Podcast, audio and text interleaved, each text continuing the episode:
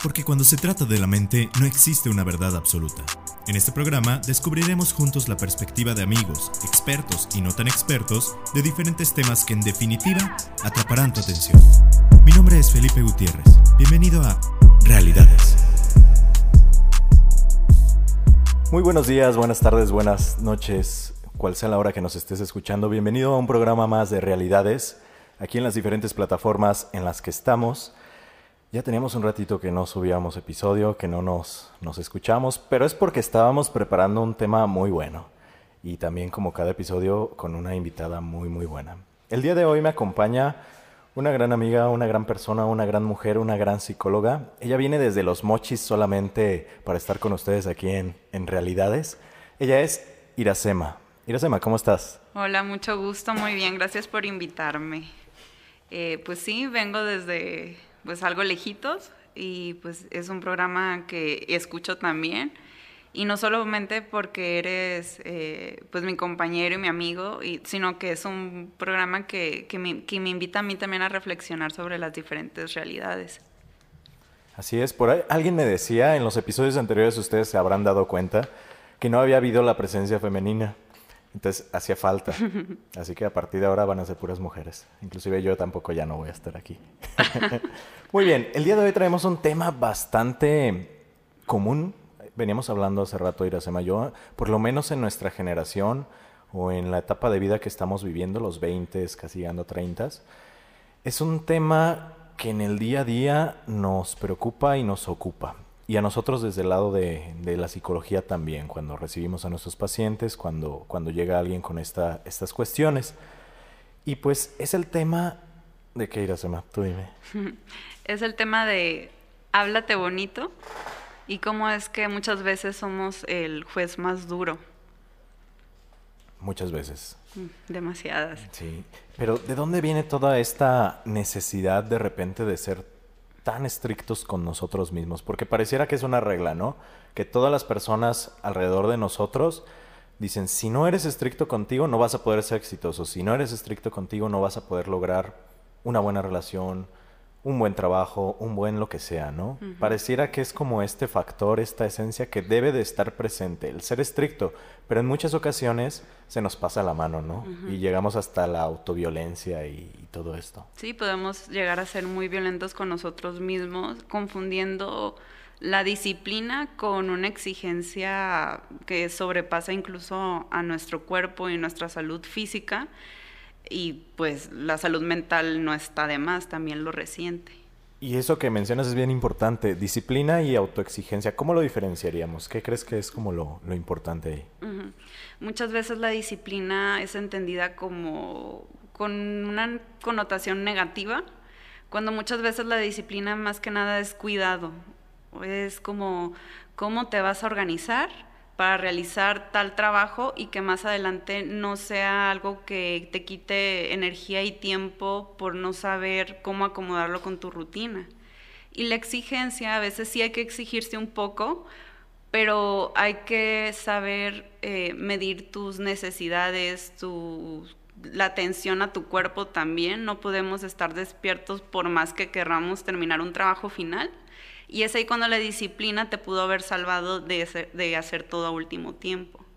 Y también salvarte de decir, es que nunca puedo completar mi trabajo, no soy suficientemente bueno, cuando a lo mejor te faltaron horas de sueño o tener un mejor plan de organización para poder hacer ese trabajo final y no era de acuerdo a tus aptitudes, sino a la falta de tiempo.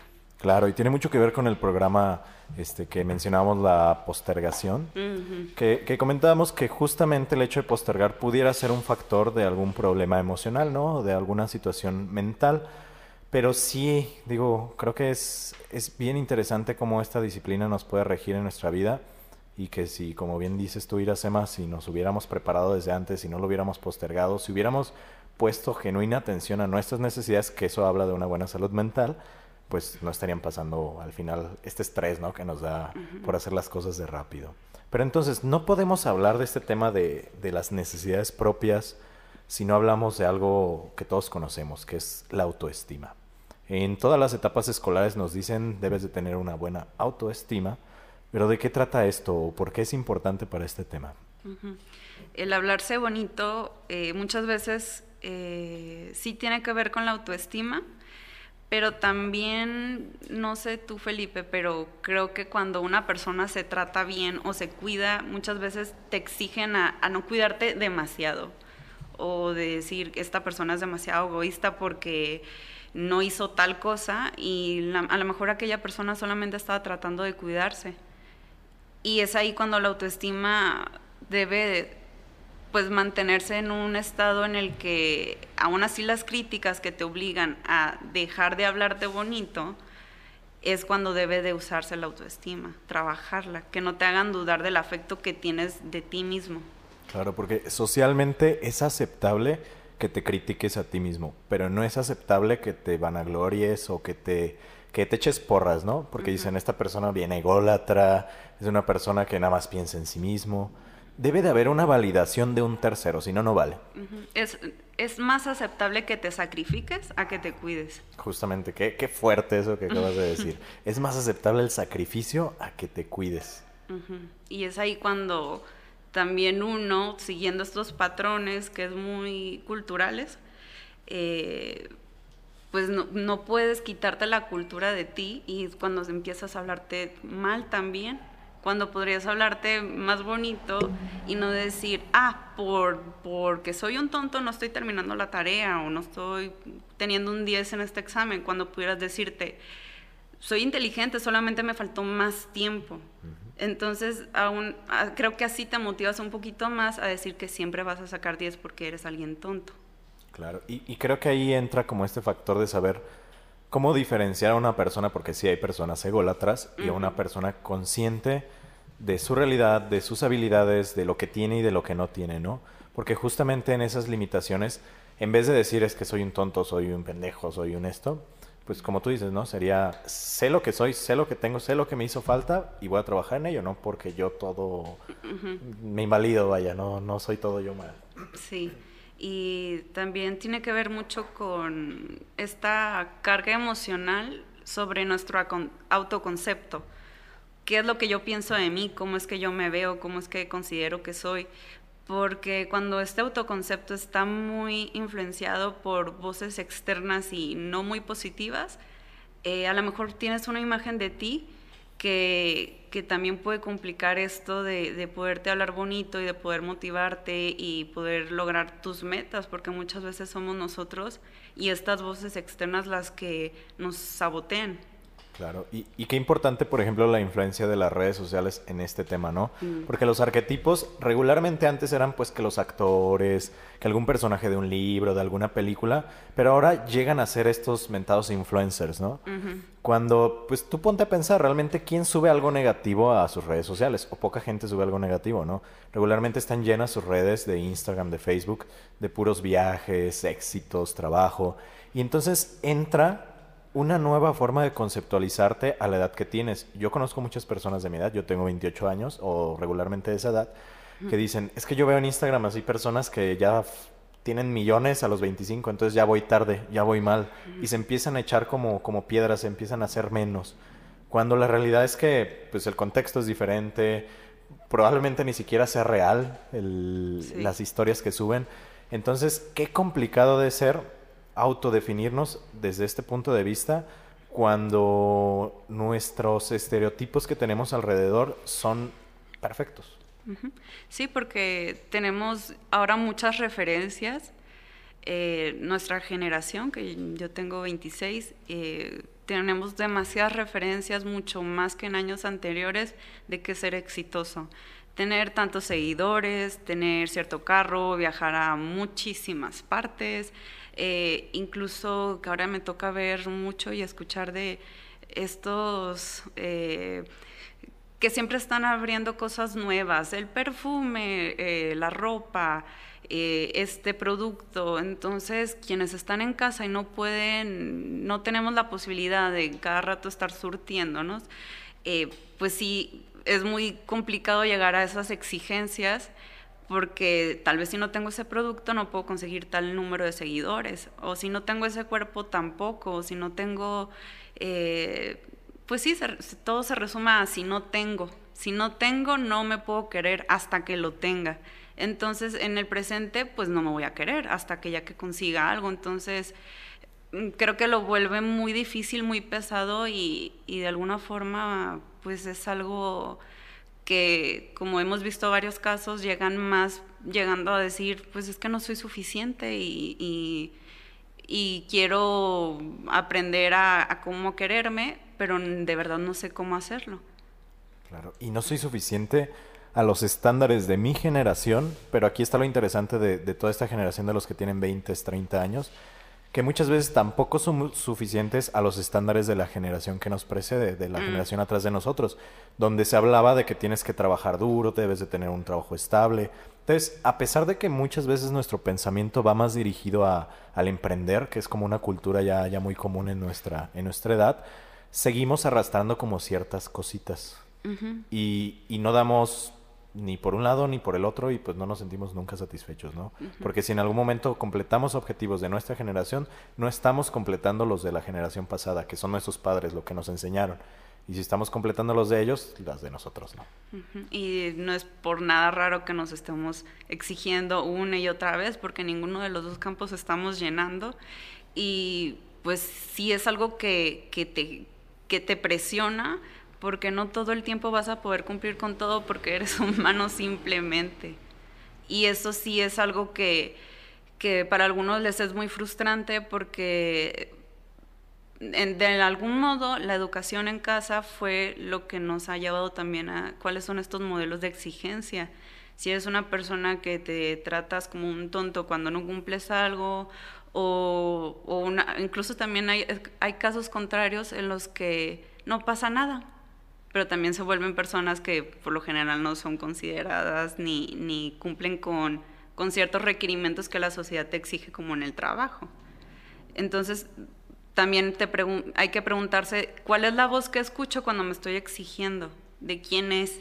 ¿Es mía o es de alguien más? Y si es de alguien más, pues hay que, ahí sí hay que trabajarle y pensar cómo nos ayuda o cómo no nos está ayudando.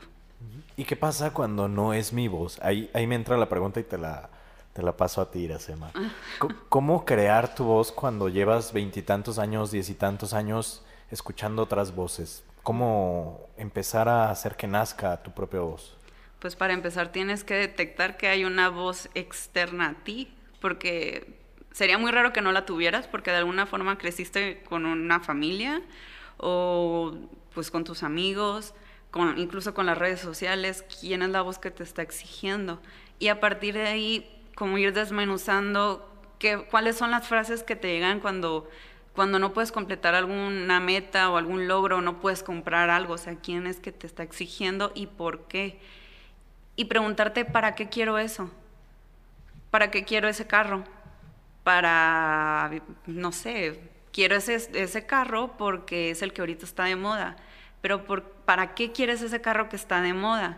Para que lo vean. ¿Para qué quieres que lo vean? Para que me vean a mí, irte preguntando para qué, para qué, para qué, y a llegar a ir a tu necesidad más profunda y es ahí donde vas a encontrar tu propia voz y qué es lo que quieres y a partir de qué es lo que quieres, saber qué es lo que vas a pedirte de ti para que tú mismo te ayudes a lograr esa meta y ya no sea la voz de alguien más que puede sabotearte. Claro, y al final de cuentas es comprender también que pues esas voces van a estar presentes a lo largo de nuestra vida, ¿no? Entonces nos toca a nosotros porque no les estamos diciendo que, las bloqueen. La realidad es que hay algunas de esas voces que podemos aceptar, pero con la responsabilidad de que sabemos lo que viene si las aceptamos. Y modificarlas y, e incorporar como nuevas voces, ¿no? Al final de cuentas. Pero entonces, ¿de dónde viene todo esto? De el autosabotaje, ¿dónde, ¿De dónde se aprende? ¿Viene de los padres? ¿Viene de la sociedad? ¿Viene de los amigos? ¿Del contexto? ¿De dónde viene? Pues ahí sí, sé que muchas veces les, más a pacientes que llegan con nosotros, les choca esta respuesta, pero es depende del caso. Claro. depende del caso. ¿Por qué? Porque si es una situación en la que muchas veces el sabotearse a ti mismo tiene, tiene que ver mucho con lo que aprendiste de chiquito. ¿Qué va a pasar si logras cumplir esta meta? A lo mejor como no es tu meta, no la quieres lograr, no quieres llegar a esa meta, entonces mejor me saboteo, porque no es mía, es de alguien más. O a lo mejor si logro esa meta me va a tocar hacer algo muy difícil que está completamente fuera de mi zona de confort y en ese momento no estoy preparado o no me siento eh, lo suficientemente bueno para llegar a esa meta. Pero si no lo haces, nunca lo vas a saber. Claro, y entonces tiene absoluto sentido las personas, y yo me incluyo en alguna etapa de mi vida en ese sentido, de que constantemente te autosaboteas, ¿no? Piensas que vas muy bien, vas muy bien, pero cuando estás a punto de completar algo, tú solito, ¿no? Te, te echas al hoyo, en relaciones, en trabajos, en algún proyecto. Porque al final de cuentas debes de encontrar cuál es la necesidad que quieres cubrir, porque se vale cualquier meta, cualquier cosa que quieras lograr, siempre y cuando sea para ti, no para cumplir las expectativas de nadie más, ni de, ni de la sociedad, ni de tus padres, ni nadie. Este, puede ir junto con eso, pero la primera persona y lo más importante debes de ser tú. Sí, porque al final de cuentas tú eres tu propio vehículo, eres tu propia casa cómo puedes eh, seguir cumpliendo metas de alguien más, porque a veces ni la energía te va a dar porque no es tu idea ni tu meta, incluso a lo mejor ni sabes cuál es la tuya, porque toda la vida le dedicaste tu energía, tu tiempo, tu motivación a una meta que no era tuya. Entonces también toca ver que cuando ya llegas a una meta que no era tuya, hay esta sensación de vacío y de, y de sentirte de que, bueno, ¿y ahora qué? ¿Ahora qué hago? Y eso da mucho miedo porque ahora tu vida para muchos no tiene sentido, porque ya cumpliste el sentido de alguien más, pero el tuyo nunca supiste cuál era. Y hay personas que nunca tienen ese sentido, nunca lo encuentran jamás. Y tenemos ahí de repente, digo, cuando una persona se jubila, hay una etapa en la cual este, las personas tienden a deprimirse, ¿no? Porque al final de cuentas lograron algo a lo largo de su vida, era como su día a día, y salen de ese lugar y se dan cuenta o para descubrir que durante toda la vida hicieron algo que, que no era lo suyo. Entonces, sé que el público que nos escucha aquí en el programa de realidades es una edad joven en su mayoría, entonces estamos muy a tiempo de escuchar esa voz interior. Sí, porque al final de cuentas los logros, tus metas, tus proyectos, todo, es que yo sobre la energía hablo mucho porque me ha tocado a mí también por experiencia previa eh, dedicarle energía a algo que no era mío y aunque era buena, me sentía infeliz porque no era lo mío, no me llenaba. Porque puedes ser bueno en algo que no es lo que te gusta, pero, y incluso puedes ser malo en lo que te gusta, claro. pero las sensaciones las dos son muy diferentes, porque en una no te complementa y el otro incluso te reta a crecer. Claro, y, de repente nos quisieran enseñar, porque eh, yo escucho de repente videos como de personas motivadoras y cosas así, que pareciera que si estás destinado a hacer algo, vas a ser bueno en ello. Pareciera. Y entonces entra esta frustración, ¿no? Justamente porque, eh, como tú dices, de repente es algo a lo que te encanta, te apasiona, te gusta, pero pues nadie nace siendo un experto. Es, es a partir de horas y horas y horas de, de estar picando piedra y de estar haciendo esa, esa, esa cuestión. Pero lo interesante aquí es si lo estás viendo como una obligación o lo estás viendo como, como un impulso, como una motivación, como un, reto, como tú dices, ¿no? Porque de ahí parte algo fundamental que es la manera en la que vas a llevar a cabo ese proyecto, que vas a llevar a cabo esa relación, que vas a llevar a cabo la meta que tengas, ¿no? Sí, porque al final de cuentas todos en algún punto de nuestra vida tenemos un sueño pero llega un momento de nuestras vidas en la que este sueño puede llegar a ser un proyecto. Y la diferencia de un sueño a un proyecto es muy distinta porque el proyecto se planea, hay metas a corto plazo y a largo plazo, es decir, lo estás de tenerlo en el aire lo estás haciendo algo tangible y algo más real y algo en lo que te tienes que comprometer porque le estás dedicando tu tiempo y tu energía a organizar lo que va a ser lo que antes era tu sueño ahora es un proyecto. Y eso también te ayuda a, porque también escuchamos esto de, es que tengo mil cosas que quiero hacer, pero nunca las hago. Y eso, los, eso me hace sentir mal porque me hace sentir como una persona que no soy responsable o incluso que soy floja. Y no, puede que a lo mejor y no sea eso, sino que tu energía la estás partiendo en otro lado. Claro, y, y es bien interesante porque esto que decías de de el ir realizando el proyecto, el ir poniendo pequeñas metas, el ir haciendo todo esto, implica también una gran, gran responsabilidad. Porque ahí les va, cuando tú empiezas a, genuinamente encontrar tu, tu, necesidad, tu autoafecto, te empiezas a dar cariño, implica una enorme responsabilidad, no es tan sencillo. Y no es como decir, sí, me voy a hablar bonito todos los días y se acabó, ¿no? Me voy a ver al espejo y me voy a decir lo, lo bonito, bonita que estoy. Es una responsabilidad porque a partir de ese afecto, a partir de ese contacto con tus emociones, con tu necesidad primaria, es que tienes que hacer algo. Porque si no lo haces, eso es negligencia y eso es violencia hacia ti mismo. Entonces nos vamos hasta el otro extremo, de, de, no tenerte afecto ahora hasta, hasta violentarte, ¿no? Porque ahí está el detalle. Un gran poder conlleva una gran responsabilidad. Entonces, si ya sabes, tienes que hacer algo al respecto. Sí, y como cada vez se nos exige más, por lo que ahorita mencionabas tú, Felipe, nos exigen en el lado de la juventud, de los jóvenes adultos, a cumplir ciertos requisitos. Y también las generaciones de nuestros papás también nos están exigiendo. Entonces, por, no vamos a poder cumplir las expectativas de todo el mundo, al menos si cumples con tus propias expectativas, creo que lo vuelve más ligero y aún así tienes incluso la oportunidad de dedicarte tiempo para aprender a hablarte bonito, porque desde que estás en primaria mm, te enseñan cómo hablarte así de fuerte y crítico y duro. Eh, quien no se calla, le vamos a poner las orejas de burro y a la esquina. Sí.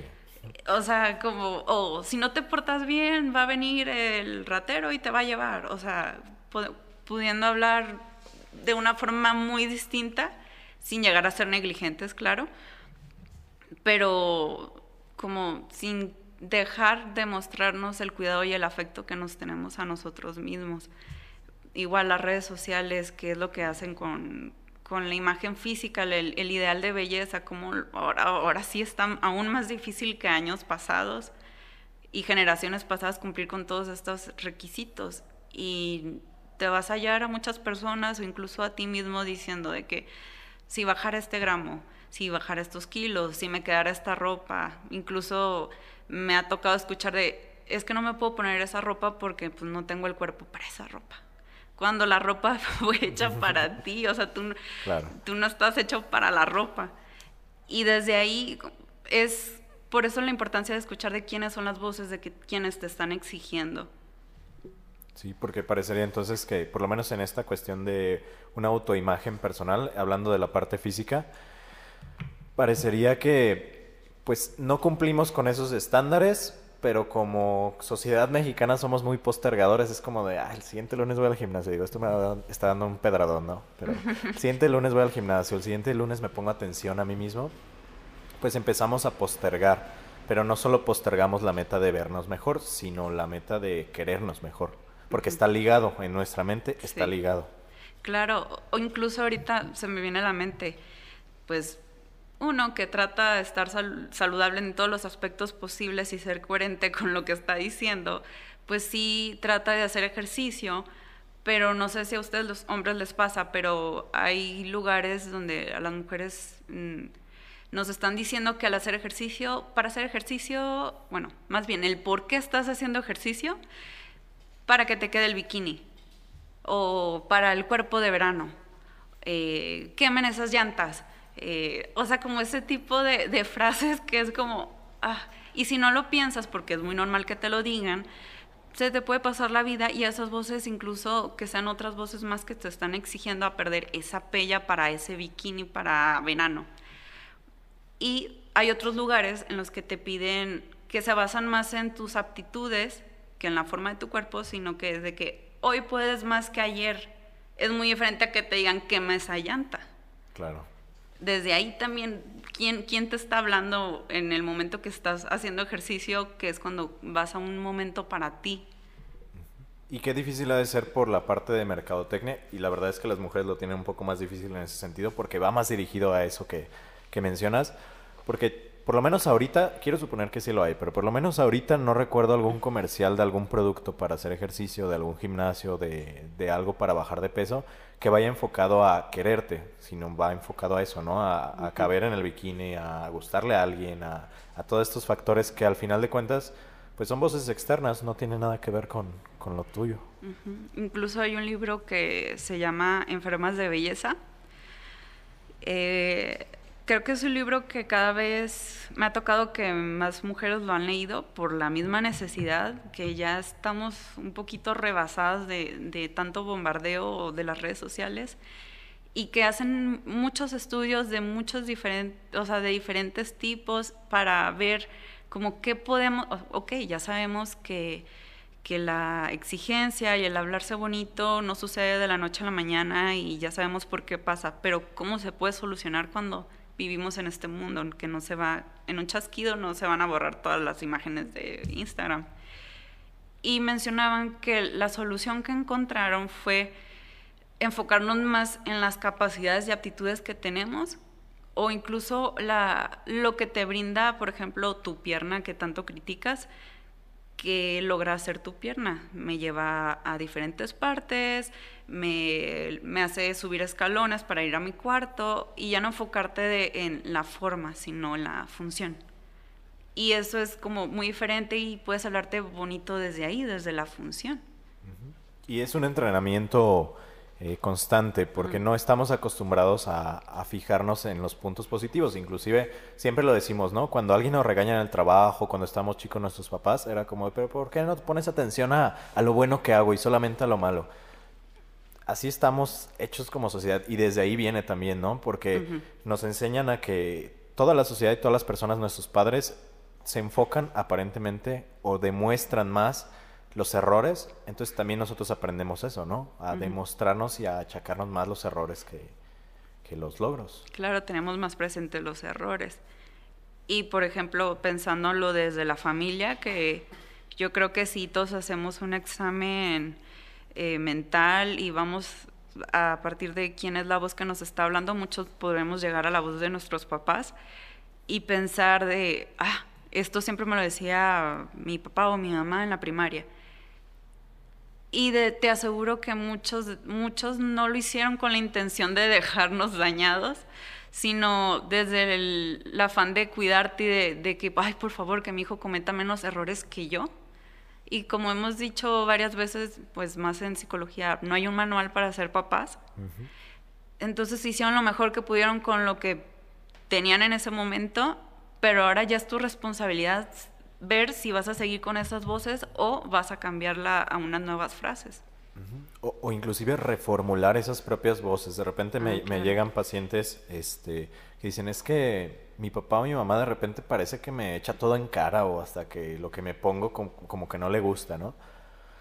Y hacemos muchas veces un ejercicio en el cual analizamos la frase como tal e intentamos detectar de dónde viene la necesidad del, del padre, ¿no? Y mm. muchas veces, o la mayoría, el 99.9% de las veces les puedo decir que, que, es una necesidad, uno, de protección y de amor. Que a lo mejor no es la mejor manera de decirlo y eso es lo que nos queda tan impactado y nos queda tan dentro de nosotros. Pero si entendemos eso, desde dónde viene, desde qué necesidad parte lo que nos están diciendo, lo vamos a poder captar como es y no engancharnos a esas voces y poder crear nuestras propias. Muy bien, pues es un tema interesante. Este, hay mucho más que hablar. Digo, todavía falta, creo que una parte de las de las relaciones, pero estoy apartando por ahí un programita para eso, justamente solo para las relaciones, porque es algo muchísimo más complejo. Espero entonces que les haya quedado un poquito más claro. Recapitulando, Iracema. Eh, pues esto de hablarse bonito no es algo que se va a lograr de la noche a la mañana, es una práctica diaria, el amor propio es una práctica diaria y si algún día eh, te das cuenta que te estás empezando a hablar feo, no pasa nada, ya te diste cuenta, ahora a seguirte hablar, hablándote bonito. La autoestima y el egoísmo van muy ligados y no muchas veces son dos caras de diferente moneda muchas veces vienen en la misma, pero hay que saber cuando esta autoestima o este egoísmo está pasando por encima de, otra persona y de, de su propia autoestima también. Las voces que escuchamos cada vez que nos estamos exigiendo, lo mencionamos creo que bastantes veces en, en este podcast, pero hay que ponerle atención. ¿Por qué? Porque muchas veces nos podemos ir toda la vida diciéndonos la misma frase, la misma frase, y no nos sirve de nada.